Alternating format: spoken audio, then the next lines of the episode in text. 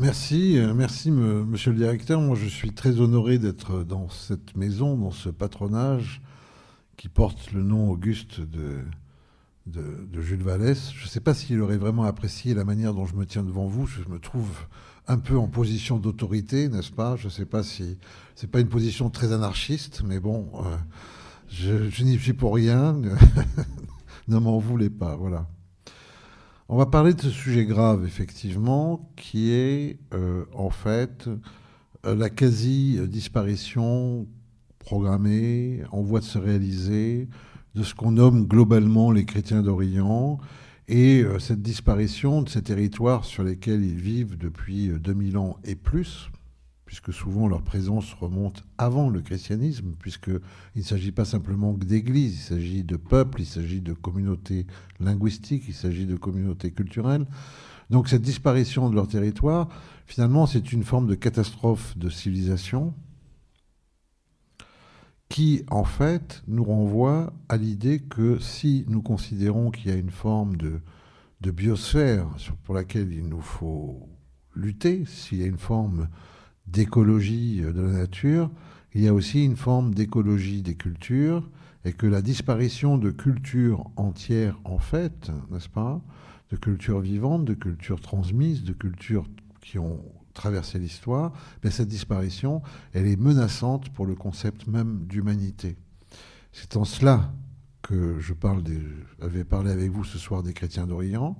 Évidemment, le fait qu'ils soient chrétiens parfois peut faire peur, dans le sens où euh, on se dit, euh, mais je ne veux pas être mêlé à une cause qui pourrait sembler identitaire, particulariste. Euh, hein, pas, je ne pourrais pas être du côté du white power, du pouvoir blanc en quelque sorte. Et donc parfois, effectivement, le sort de minorités plus lointaines nous intéresse plus ou nous semble plus propice parce qu'il y a avec ces chrétiens d'Orient cette proximité. Eh bien, on va le voir, c'est un peu une fausse proximité. Et ce n'est pas parce qu'ils s'intitulent chrétiens qu'ils sont plus victimes, mais ce n'est pas non plus parce qu'ils s'intitulent chrétiens qu'ils sont moins victimes. c'est ce qu'il faut bien comprendre. Alors je vais commencer par, vous raconter une histoire. C'est l'histoire d'un médecin militaire français dans les années 1925-30, à l'époque où la France exerce un protectorat sur le Maroc. C'est un jeune médecin militaire bien formé. Et puis il apprend un coup qu'on va l'envoyer en Syrie, à Alep. Vous savez, Alep aujourd'hui, cette ville martyre. Et donc, il se dit que, comme c'est un bon militaire, un bon Français, euh, qui a une bonne éducation historique, il se dit qu'il faut qu'il se documente à tout prix sur ces chrétiens d'Orient pour savoir qui ils sont. Et lorsqu'il arrive à Alep, en fait, il est plein d'émotions parce qu'il a lu des tas de livres sur les chrétiens d'Orient, sur cette incroyable mosaïque de langues, de peuples, de cultures. Et puis le voilà à l'hôpital, et puis en face de lui, il y a un vieux petit monsieur qui est allongé sur son lit, qui est malade, et on lui a dit, l'infirmière lui a soufflé à ce médecin que c'est un chrétien d'Orient. Et donc, il est très ému, notre jeune médecin français. Et il se penche sur le monsieur, il ne va pas rater son coup. Il sait que les différences entre les chrétiens d'Orient sont importantes, n'est-ce pas Qu'il faut ménager leur susceptibilité. Et comme il a bien appris sa leçon, il dit Alors, vous, monsieur, vous êtes euh, un Arménien apostolique, vous êtes euh, un Libanais maronite, vous êtes euh, un grec orthodoxe ou peut-être un grec catholique, ou alors peut-être même que vous êtes euh, un syro-jacobite. Et le monsieur regarde lui dit non, non, non, non, moi je suis asthmatique. Et je crois que c'est la première des leçons, c'est qu'on a affaire véritablement à des hommes, des femmes, des enfants qui aujourd'hui traversent une tourmente de l'histoire euh, qui risque fort de leur être fatale, qui leur est déjà quasiment fatale en Irak, qui commence à leur être fatale en Syrie, et dans tout de ce qu'on appelle le Proche-Orient. Et donc, il faut essayer de comprendre ce qui se passe, et de comprendre d'ailleurs, puisque c'est le sujet qui nous occupe ce soir, en quoi ce sujet a un rapport avec ce qu'on nomme en France la laïcité, n'est-ce pas? Puisque j'annonce la couleur, leur disparition sonne le glas, en fait, euh, d'une forme d'espérance laïque dans ces pays. Je vais vous expliquer pourquoi et comment. Alors la première des choses, déjà il faut se laver la tête. La première des choses, c'est que le christianisme, contrairement à ce que vous pensez, n'est pas une religion occidentale, même si le christianisme a fleuri en Occident, mais c'est à l'origine une religion orientale. Une religion qui est née là-bas de l'autre côté de la Méditerranée, dans ce que sont aujourd'hui Israël et la Palestine, qui s'est très vite étendue dans ce qu'on appelle aujourd'hui l'Égypte, la Syrie, euh, la Turquie, n'est-ce pas? Et euh, c'est dans cette région du monde que le christianisme s'est formé. C'est là où s'est formé l'Évangile, c'est là où sont formées les premières grandes prédications, c'est là où ont vécu pendant des siècles les principaux pères de l'Église, ceux qui ont formé la doctrine chrétienne. C'est là où est apparu le monachisme, vous savez, les monastères, les bénédictins, les trappistes, tout ça, ce sont les descendants en fait des premiers moines qui sont apparus au IVe siècle en Égypte, entre les villes aujourd'hui d'Alexandrie et le Caire.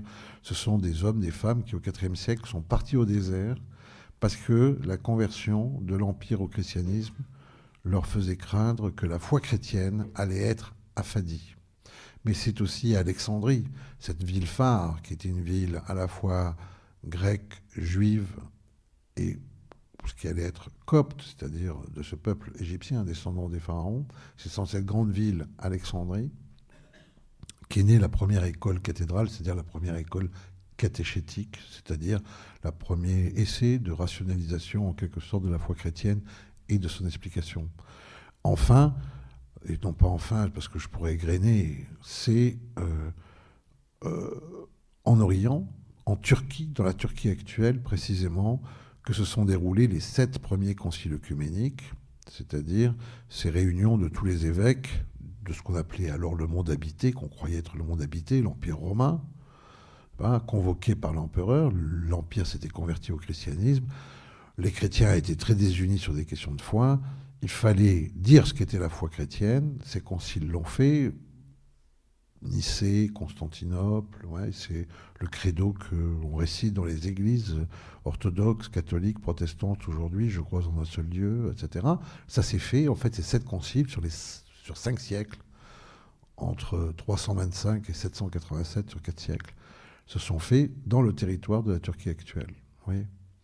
Donc, quand on pense à ces chrétiens d'Orient, c'est ça qui m'importe, que vous compreniez, on ne parle pas de petits frères égarés, on ne parle pas d'une avant-garde de l'Occident euh, qui serait né là-bas après les croisades, on les aurait laissés, puis il faudrait aller euh, s'occuper d'eux comme une sorte de... Non. Nous sommes en dette du christianisme par rapport à ces peuples qui ensuite ont beaucoup souffert à travers l'histoire, mais qui ont gardé ce lien avec le christianisme primitif, et ensuite, ce ne sont pas nos petits cousins égarés, ce sont en fait nos précurseurs. voyez Et qui plus est, on peut dire que le christianisme occidental, c'est le deuxième point, non seulement est complètement en dette par rapport à ce christianisme oriental, mais en plus que le christianisme occidental s'est assez vite érigé contre sa source, contre ce christianisme oriental, et que, en fait, euh, Aujourd'hui, se pose véritablement un peu la question d'une réparation de la mémoire du christianisme, puisque ces chrétiens d'Orient, assez rapidement, après le 7e siècle, après l'Égir, après la conquête musulmane, après la sortie des cavaliers de Mahomet euh, de la péninsule arabique, ont souffert des musulmans, mais ils ont aussi beaucoup souffert des chrétiens d'Occident. Il faut le savoir, n'est-ce pas? Donc ce sont véritablement des peuples, des communautés qui ont été prises en étau entre l'Occident et le monde musulman, entre le monde occidental, la chrétienté latine, et le monde musulman. Et donc, lorsqu'on s'occupe des chrétiens d'Orient, encore une fois, on n'est pas dans la revendication, n'est-ce pas, identitaire, mais on est véritablement dans une redécouverte aussi de l'histoire de l'Occident, de sa complexité et d'une dette par rapport à l'Orient. Ces chrétiens euh, d'Orient qui vivent donc dans ces pays qui s'appellent euh, la Turquie, la Syrie, l'Irak, la Jordanie, les territoires palestiniens, Israël, l'Égypte. Il y en a aussi qui vivent en Éthiopie, il y en a aussi qui vivent dans le sud de l'Inde, au Kerala, mais il y en a aussi qui vivent dans le Caucase, les Arméniens, mais on s'en occupera moins parce que c'est ce Proche-Orient qui est aujourd'hui le foyer, je dirais. Hein. Euh, évidemment, l'épicentre planétaire de toutes sortes de conflits. Et deuxièmement, c'est bien ce Proche-Orient aussi qui, euh, euh, c'est bien ce Proche-Orient qui risque de disparaître. Et troisièmement, c'est bien ce Proche-Orient qui est le berceau euh, du christianisme. Et donc la question qui se pose, c'est de savoir si demain il y aura encore des chrétiens là où le christianisme est né. Mais je vous disais donc, leur vocation a toujours été en fait d'être entre les deux mondes. Ils sont à la source du christianisme, mais ils ont été aussi à la source de l'islam comme civilisation. Pourquoi? Parce que lorsque les cavaliers de Mahomet ont pris Damas, Jérusalem, Alexandrie, Bagdad, et alors qu'ils sortaient du désert, évidemment avec leur propre foi issue du Coran, ils ont malgré tout été confrontés d'un coup à un monde qui n'était plus celui du désert, mais qui était celui des villes, dans lequel il y avait des bibliothèques, il y avait des églises, il y avait des synagogues, il y avait des sectes, un monde multiple, n'est-ce pas? Et on peut dire que l'islam est une civilisation de synthèse, et que les chrétiens d'Orient ont participé, parce que c'était eux la population principale au moment de la conquête musulmane, n'est-ce pas? Et donc on voit qu'en en fait, et c'est ça qui est intéressant dans leur statut, c'est que ce sont des hommes, je dis des hommes au sens de l'humanité, mesdames, hein. la femme étant un homme comme, un autre, ce sont des hommes en fait de l'entre-deux, ce sont des hommes du milieu, ce sont des hommes de la médiation, n'est-ce pas?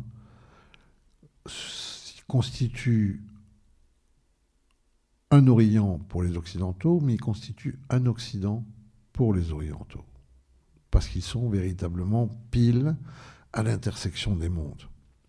Et ce qu'on peut dire aujourd'hui, c'est qu'avec cette guerre des civilisations qui est devenue programmatique, en fait, personne ne veut garder des médiations et des médiateurs. Et c'est ça l'histoire de leur fatalité actuelle.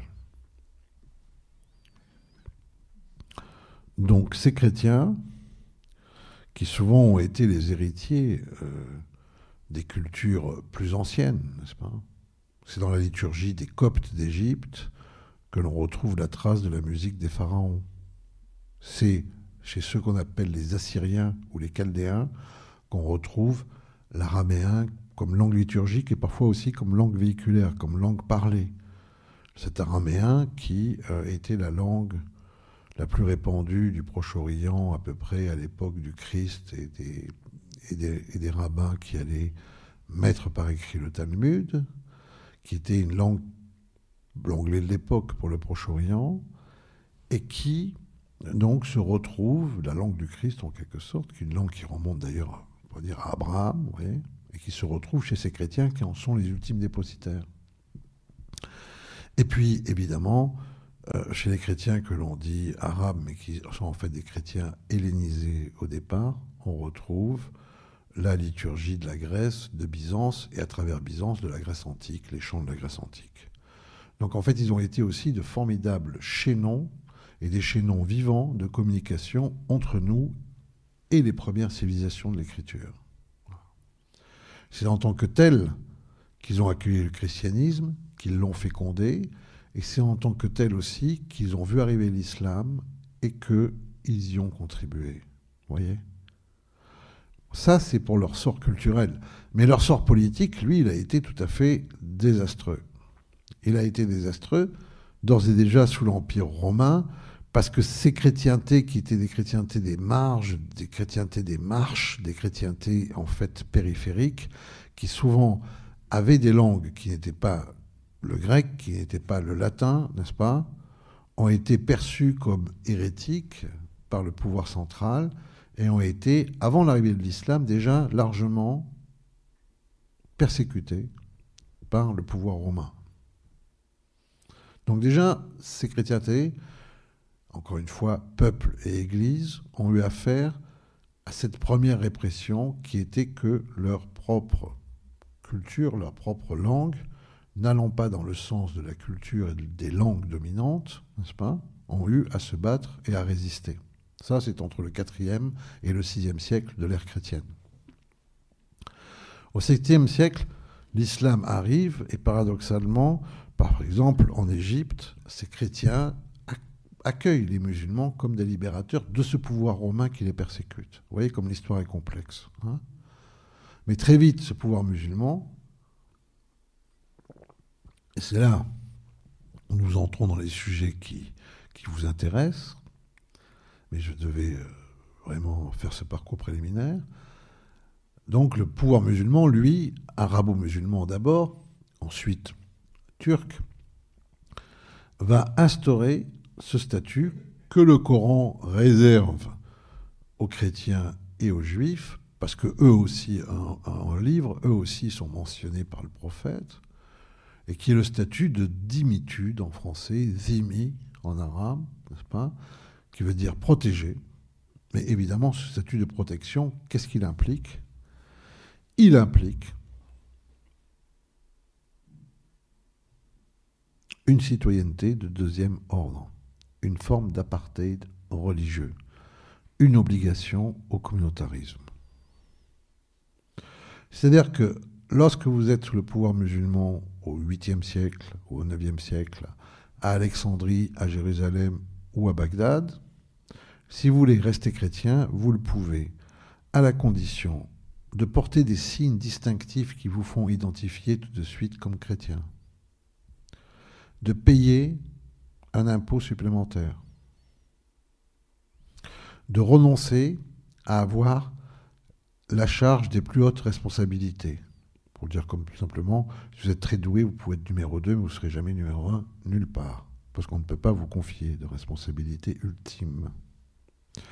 Et vous devez accepter de vivre en communauté, autour de vos lieux de culte, n'est-ce pas? Et dernier point, c'est le point le plus important, d'être totalement identifié en fait à votre confession ou religion, si vous préférez, C'est donc une anti-définition par rapport à ce que nous nous concevons de la citoyenneté, n'est-ce pas? Puisque en fait, il n'y a pas d'évolution possible en dehors de la conversion à l'islam. En dehors de cela, votre citoyenneté, elle est parfaitement statique, elle est inférieure, elle est limitée, et elle conditionne l'entièreté de votre existence, y compris votre localisation, votre lieu d'habitation, n'est-ce pas?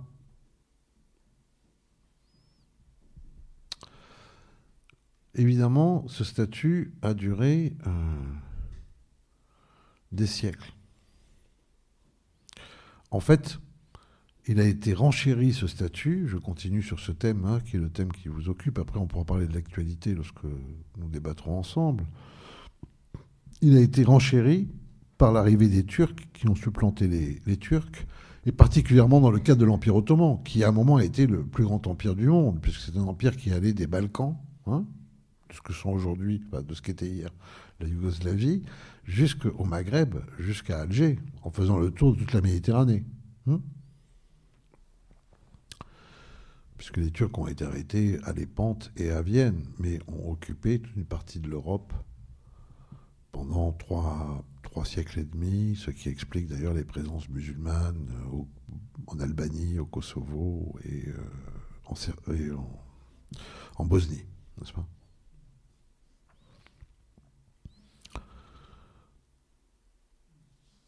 Les Turcs vont complexifier la dimitude en créant le système du millet.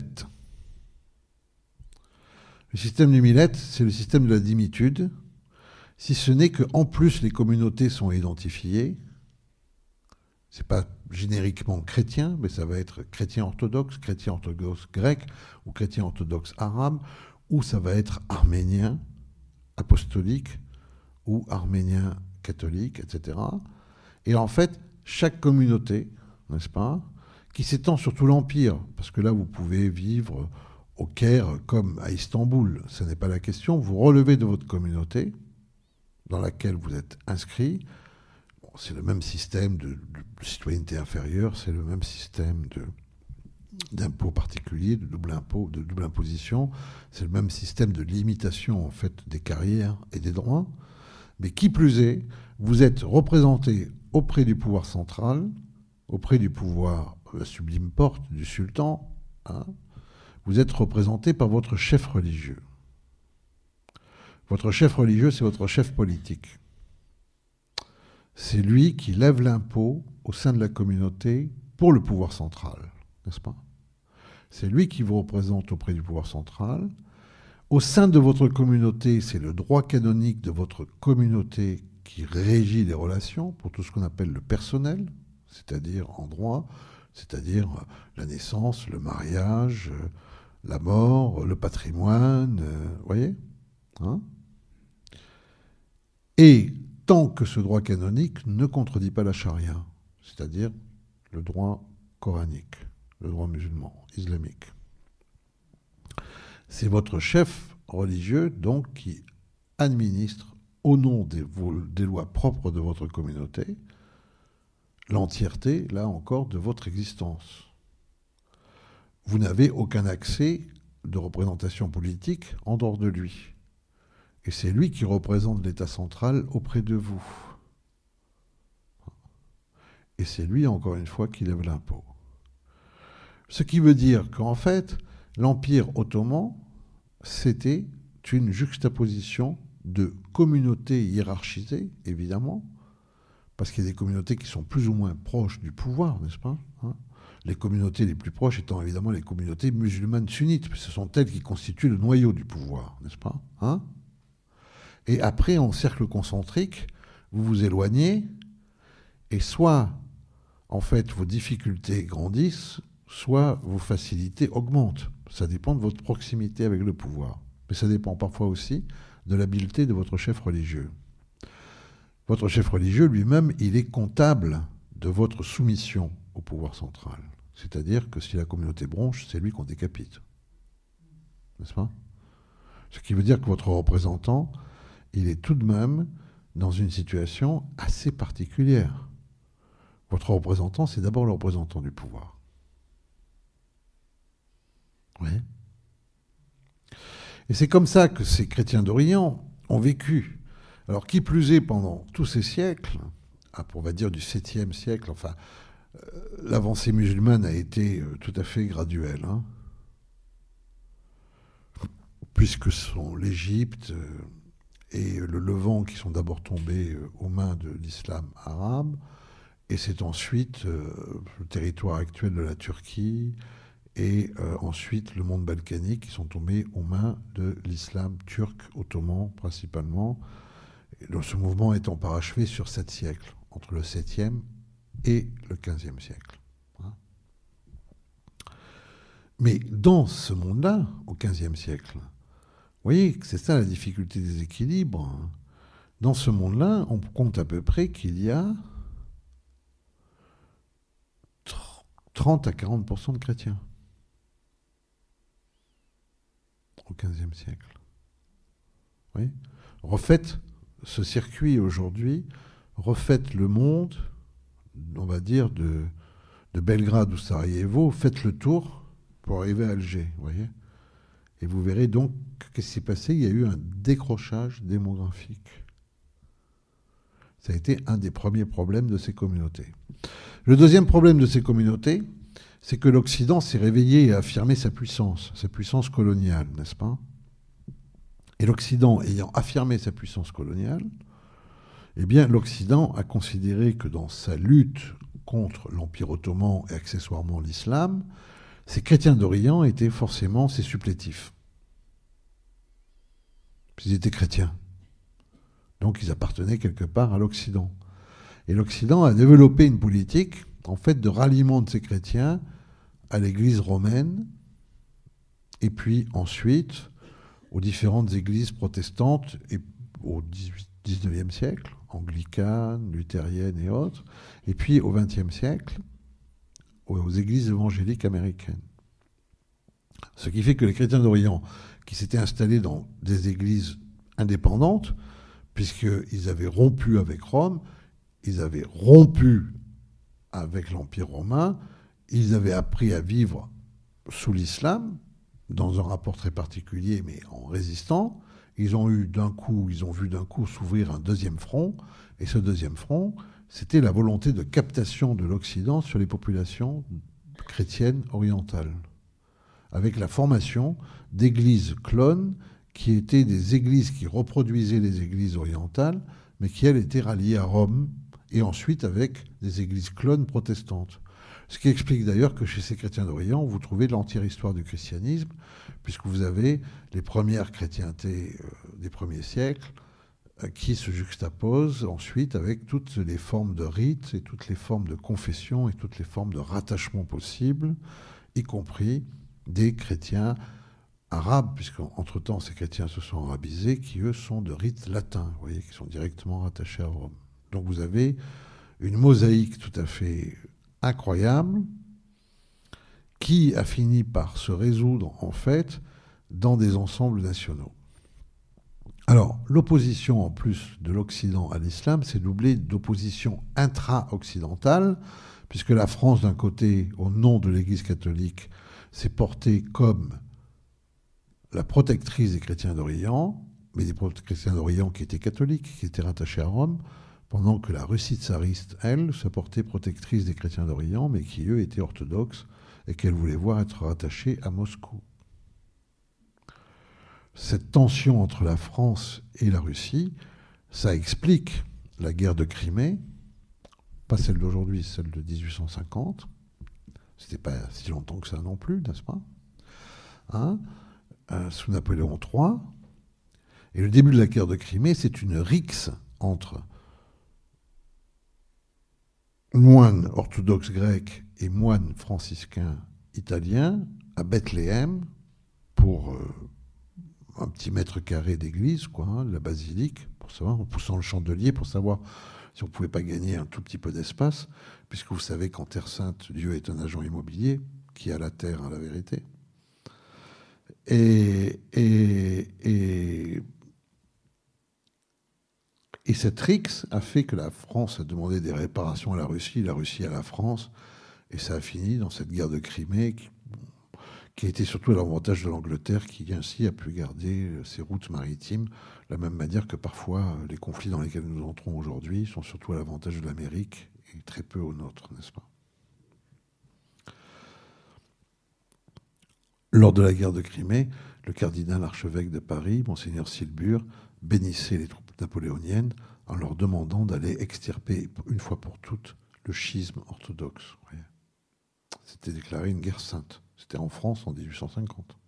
C'est pour ça que parfois, lorsque nous jetons un regard, euh, je dirais, très critique sur les autres, il faut parfois nous rappeler aussi un peu de notre propre histoire. Rassurez-vous, de l'autre côté, à Saint-Pétersbourg, le, le métropolite de Saint-Pétersbourg faisait de même et bénissait les troupes tsaristes. Euh, je veux dire, ne croyez pas qu'il y avait. Euh, ne croyez pas que là-dessus, il n'y a, a, pas de privilège dans la bêtise. Le problème de cette euh, volonté de captation de l'Occident, elle remontait aux croisades. Or, au moment des croisades, beaucoup de chrétiens d'Orient n'ont pas voulu lutter à côté des croisés, parce qu'ils étaient chrétiens, mais ont préféré lutter à côté des musulmans, leurs compatriotes, selon un réflexe simplement de la défense du clocher, n'est-ce pas hein? Ces types qui arrivaient euh, d'Occident, euh, qui même s'ils avaient une croix en rouge sur leur cap, eh bien, étaient pour eux des étrangers, alors que c'est avec les musulmans qui partageaient leur vie. Et ça, ça a été un aspect tout à fait fort dans la vie des chrétiens d'Orient, que de se vouloir enraciner dans leur réalité locale et ne pas être considérés comme des extraterrestres, n'est-ce pas? Encore une fois, leur concours à l'édification de l'islam lui-même, en tout cas culturellement, que ce soit dans l'architecture, la musique, la philosophie, n'est-ce pas On parle très souvent du fait que ce sont les Arabes qui ont ramené Aristote en Occident puisque les latins l'avaient oublié au Moyen Âge, n'est-ce pas? Évidemment, les Arabes n'avaient pas trouvé Aristote dans le Coran. Il avait trouvé dans ce qu'on appelait alors les maisons de la sagesse, qui étaient des maisons de traduction du grec au syriaque, tenues par des chrétiens à Bagdad au 8e siècle. Des Arméniens aussi, non, mais je donne des exemples. Je ne peux pas tout faire hein, sur les chrétiens d'Orient, parce que chaque fois, il faut... Donc voilà où on en est tiraillé entre cet islam, pour qui le chrétien est un citoyen de deuxième zone, et cet Occident, pour qui le chrétien d'Orient est un supplétif. En d'autres temps, on aurait dit, entre guillemets, sans offenser personne, un harki. N'est-ce pas? Vous voyez? C'est ça. Dépossédés de leur propre histoire politique, donc dépossédés aussi de tout horizon euh, propre politique, et donc développant évidemment, je dirais, euh, énormément euh, leur culture, leur culte, parce que pour eux c'était la même chose, puisqu'il n'y a pas d'expression culturelle possible, n'est-ce pas, lorsque vous êtes dans des ghettos communautaires. Votre culture, elle est interne, mais elle ne se mêle pas avec la grande culture du moment, puisque vous n'êtes pas un acteur historique. Et donc, euh,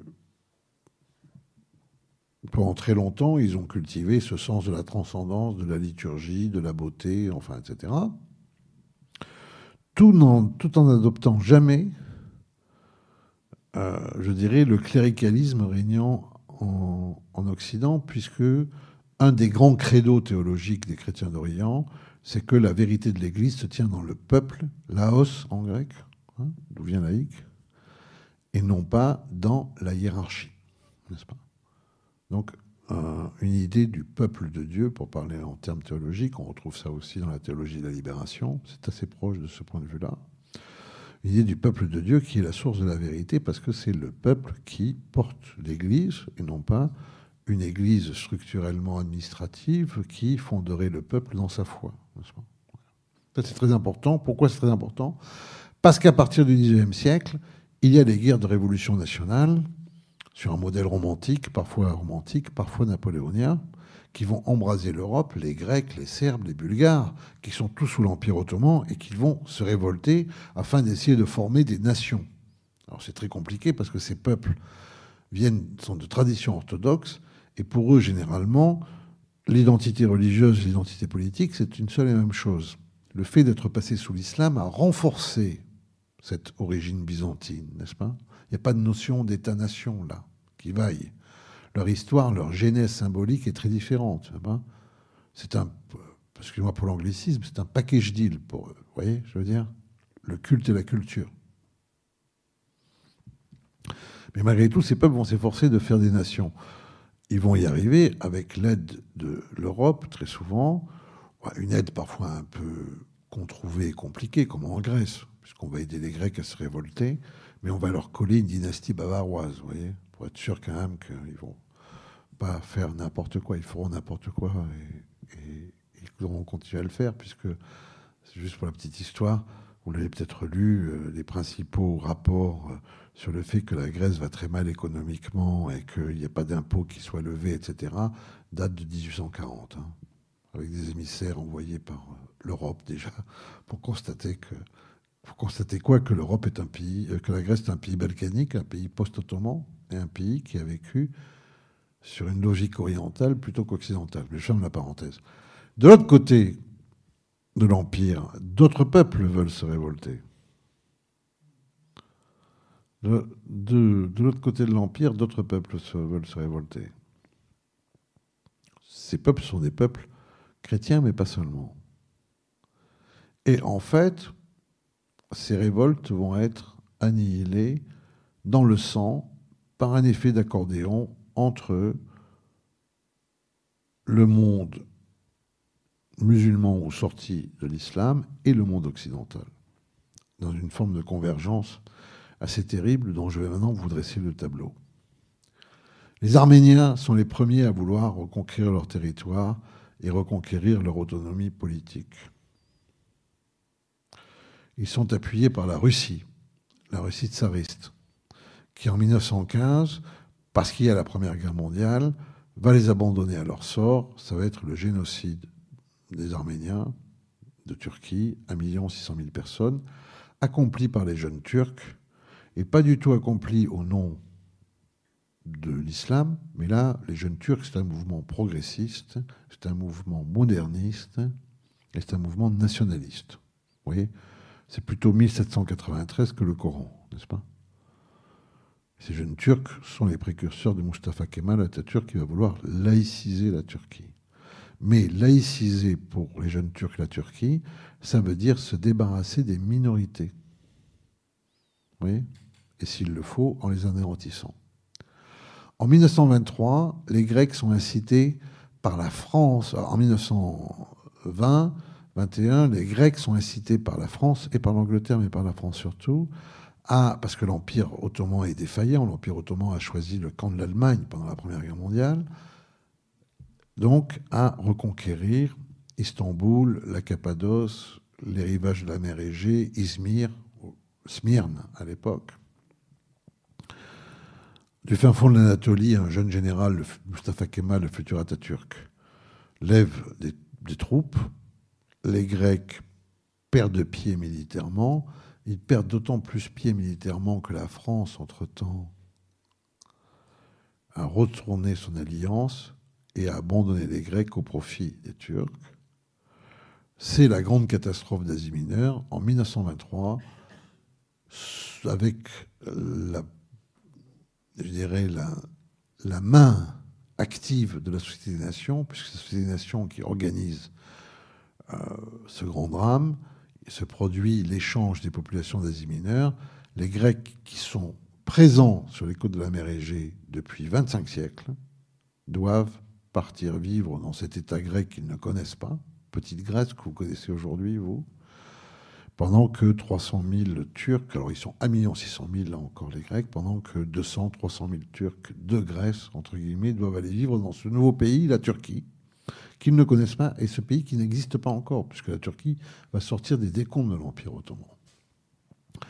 C'est la première purification ethnique de l'histoire. Elle a lieu avec la bénédiction de l'ancêtre de l'ONU, n'est-ce pas? Ce sont les chrétiens d'Orient qui en sont les victimes, de la même façon que les chrétiens d'Orient, avec le génocide des Arméniens, avaient été victimes du premier génocide de l'histoire. Et puis, en 1933, Là, ce sont les Assyriens. Ils sont en Irak, dans le sud-est de la Turquie et en Irak, autour de Mossoul, ça devrait vous dire quelque chose. L'Angleterre a donné à la dynastie hachémite l'Irak, cette dynastie qui vient de la Mecque, qui se retrouvera un peu plus tard, en fait, seulement à la tête de la Jordanie. Hein. C'est la dynastie régnante en Jordanie aujourd'hui. Et voilà que les Assyriens se rebellent, qu'ils veulent eux aussi reconquérir leur territoire ancestral, eux aussi acquérir leur liberté politique. Ils sont massacrés par les Hachémites avec l'aide de l'Angleterre. 300 000 hommes, femmes, enfants anéantis, puisque, entre-temps, évidemment, qu'est-ce qui s'est passé? On a découvert du pétrole à Mossoul.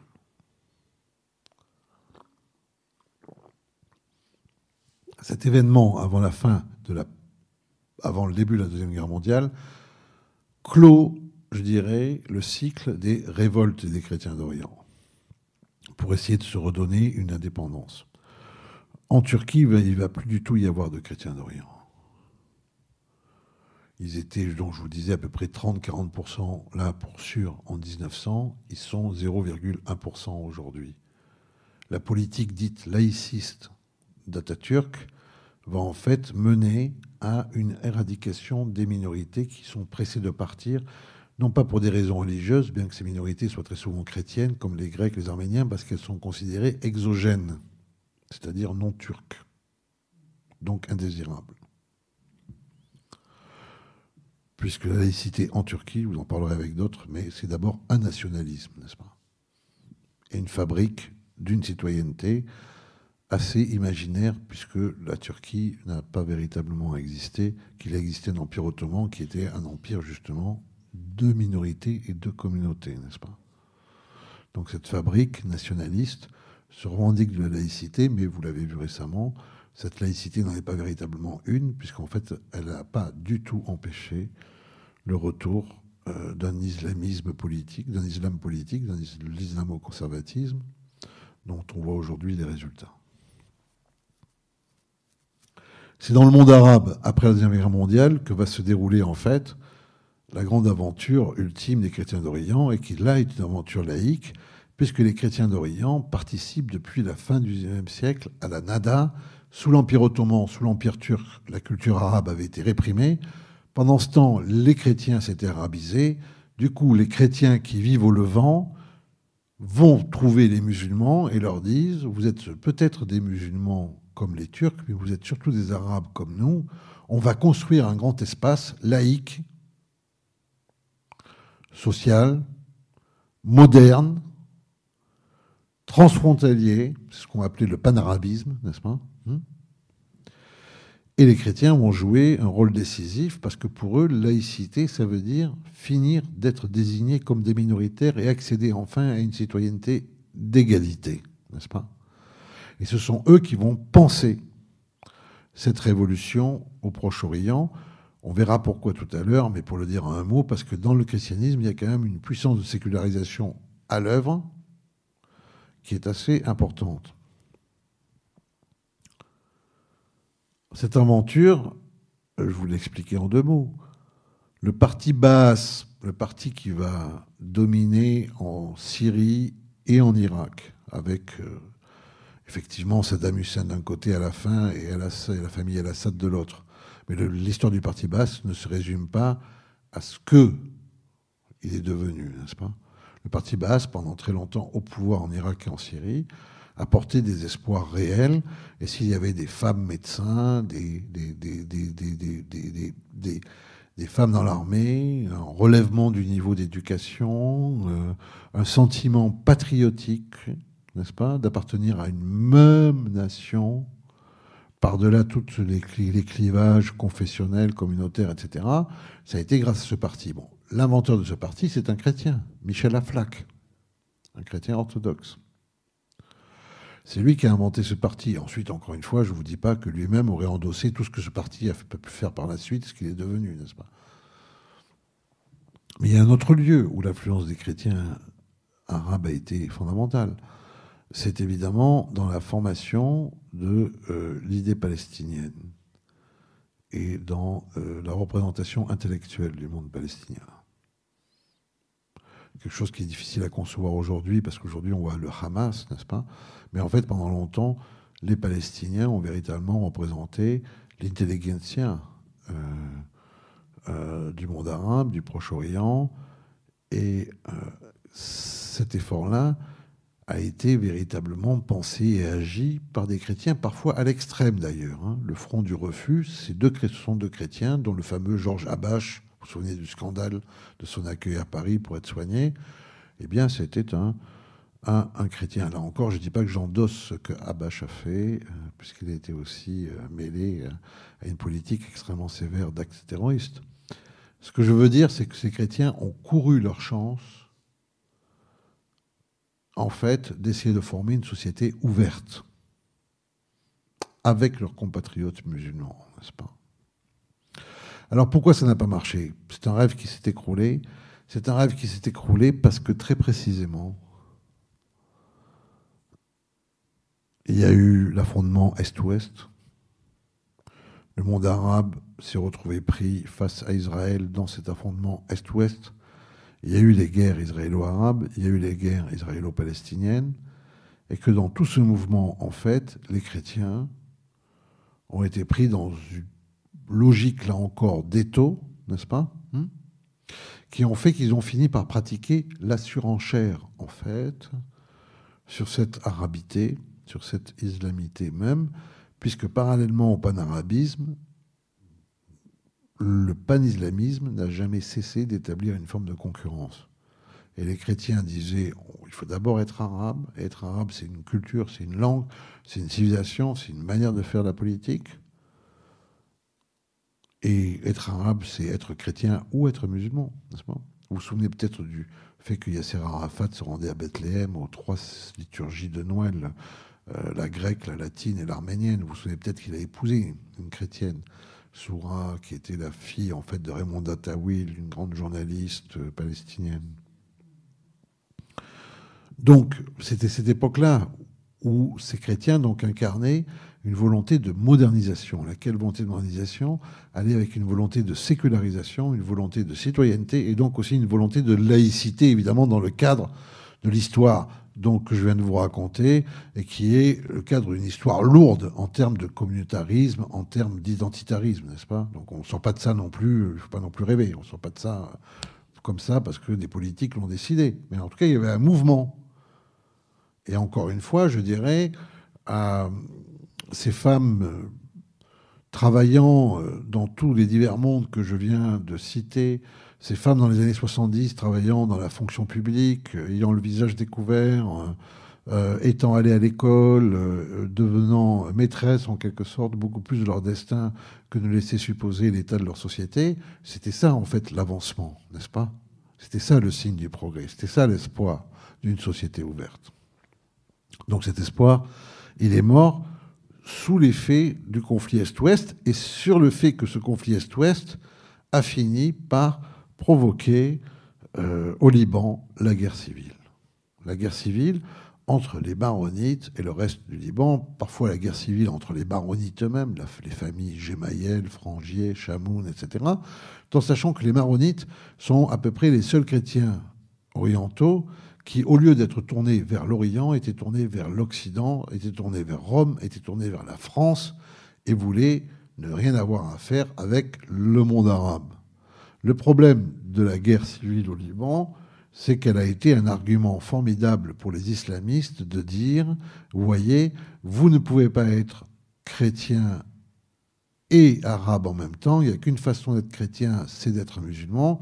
La preuve, c'est que lorsque des chrétiens comme au Liban ont le pouvoir, eh bien ces chrétiens-là deviennent le cheval de Troie de l'Occident, de l'Amérique, d'Israël, etc. J'en passe et des meilleurs selon la rhétorique de la rue arabe. Quoi qu'il en soit de ce qui s'est réellement passé, c'est comme ça que ça a été vécu, c'est comme ça que ça a été représenté. Et comme ces régimes socialistes arabes, en fait, sombraient dans la tyrannie et dans la corruption, et comme, en fait, l'islamisme venait comme une idéologie de, substitution et de remplacement par rapport à l'écroulement du marxisme, n'est-ce pas? Après 1989, l'islamisme a explosé. Et l'islamisme, dans un premier temps, parce que c'est toute sa théorie, n'est-ce pas, euh, a d'abord agressé les mauvais musulmans. Mais très rapidement, comme en Égypte, les mouvements islamistes se sont rendus compte que euh, de tuer des musulmans, de faire exploser des mosquées, ou etc., qui n'étaient pas à leur convenance, ne leur causait pas grande popularité. Et c'est à partir de ce moment-là, dans les années 1990, qu'ils ont commencé à faire des attentats contre les églises en désignant en fait les chrétiens comme des indésirables, comme des gens qui ne devraient pas être là, comme des espions de l'Occident, comme des facteurs de sécularisation. Et en fait, à partir de ces années-là, les chrétiens en Orient ont commencé à jouer le rôle que les juifs ont joué dans la représentation européenne du Xe siècle. À savoir que, effectivement, ces chrétiens étaient des minoritaires qui très souvent ne pouvaient pas travailler la terre, parce que quand on doit partir vite, on ne peut pas vendre ses champs, on n'a pas le temps. Donc, exode rural vers la ville, vie dans des quartiers réservés, pourquoi? Ben, Parce qu'on se marie entre soi, parce qu'on va à la même église, au même lieu de culte, on pratique parfois des langues différentes, on a l'air étranger, on ne peut pas devenir président de la République, on ne peut pas devenir général, on ne peut pas devenir commissaire de police, donc on fait des métiers de service, n'est-ce pas? Hein? Un peu de banque, un peu de commerce, n'est-ce pas? Donc on est très mal vu par les autres populations, parce qu'on apparaît comme des populations intéressées. Et évidemment, on se concentre sur l'éducation des enfants, on en fait moins parce que la culture, c'est le seul bien qu'on a, on veut le transmettre, n'est-ce pas? Et ces enfants forment une classe intellectuelle qui soit est contestataire, soit est indispensable, et dans les deux cas, sert à stigmatiser encore une fois la communauté comme étant indésirable. Et comme pour finir, on a des cousins qui, ont qui sont installés au Canada et qui, eux, protestent sur l'état de votre communauté, vous êtes convoqué par le pouvoir politique pour vous expliquer pour que vous disiez enfin pourquoi vous êtes un traître à la patrie, n'est-ce pas? Et en fait, cette assimilation des chrétiens d'Orient aujourd'hui dans le monde arabe à ce que furent très malheureusement les juifs dans la société européenne du XIXe siècle est tellement vrai que les traits caractéristiques de l'antisémitisme européen sont repris par la rue arabe contre les chrétiens.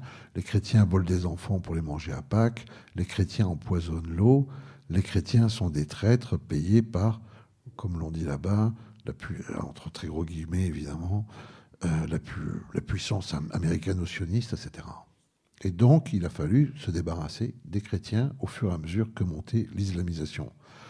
Cela dit, dans ce double rapport que je n'ai cessé de tresser,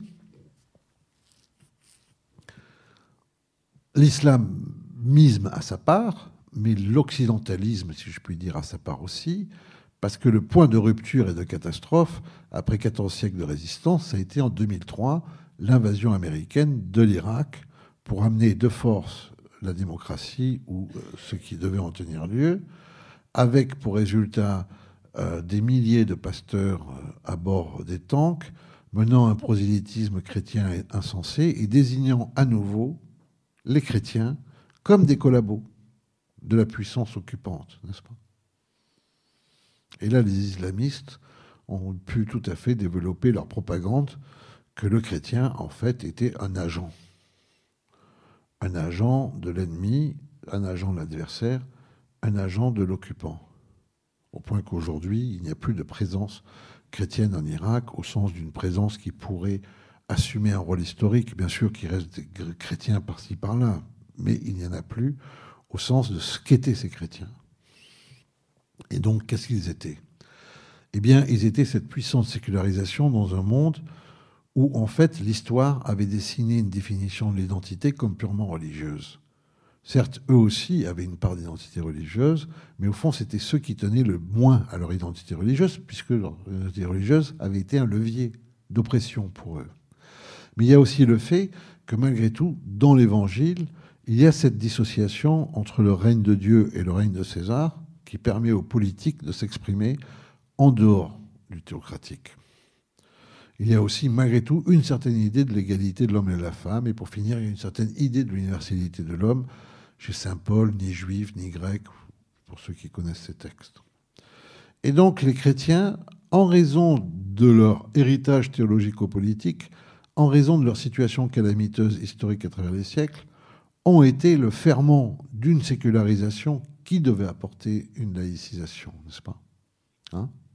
Et c'est pour ça que leur disparition aujourd'hui est dramatique, que ce soit en Irak, en Syrie, mais ils sont aussi menacés en Égypte, ils sont menacés évidemment euh, euh, dans ce qu'on appelle la Terre Sainte, ils sont menacés en Turquie, ils sont menacés partout.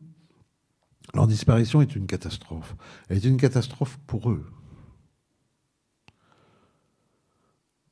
Parce qu'il n'est pas du tout sûr que même s'ils arrivent à survivre et s'ils émigrent et s'ils s'exilent à Sarcelles ou à Melbourne ou ailleurs, n'est-ce pas Bien sûr, leur survie matérielle sera assurée, mais peut-être pas leur survie spirituelle, C'est une catastrophe pour nous parce que nous perdons un chaînon avec les premières civilisations, nous perdons un chaînon avec les origines du christianisme, nous perdons véritablement aussi une altérité, une différence, n'est-ce pas? Et puis nous perdons aussi beaucoup de notre propre morale, puisque en fait, euh, nous les laissons mourir sans rien faire. Mais c'est une catastrophe aussi et surtout pour les musulmans. Et tous les musulmans d'ouverture qui vont aujourd'hui se retrouver seuls, en plus au sein même de cette guerre civile musulmane entre sunnites et chiites, n'est-ce pas? Et tous ces musulmans qui ne veulent pas vivre sous le joug d'une définition religieuse de leur être, n'est-ce pas?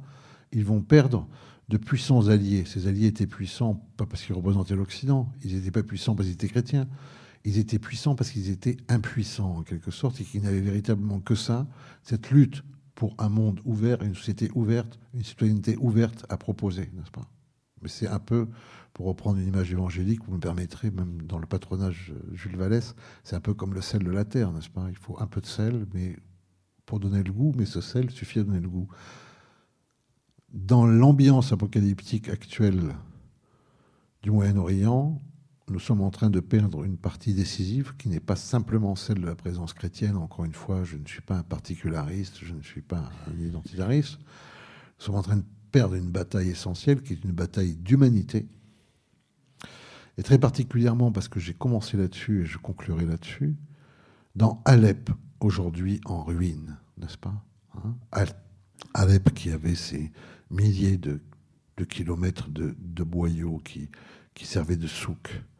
Alep avec sa citadelle, tout ça qui est effondré, éventré, en ruine aujourd'hui.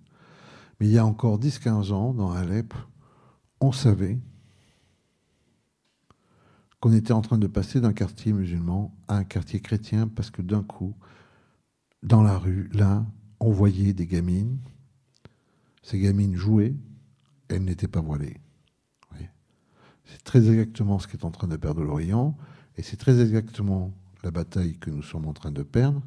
C'est celle, finalement, non pas de la liberté des peuples à disposer d'eux-mêmes, de la liberté des êtres à disposer d'eux-mêmes, et de la capacité qu'ont ou non les êtres humains de pouvoir mourir là où ils sont nés, autrement qu'en étant mitraillés, décapités. Vous voyez? Tout ça se déroule sous nos yeux, et nous ne faisons rien. Voilà, merci.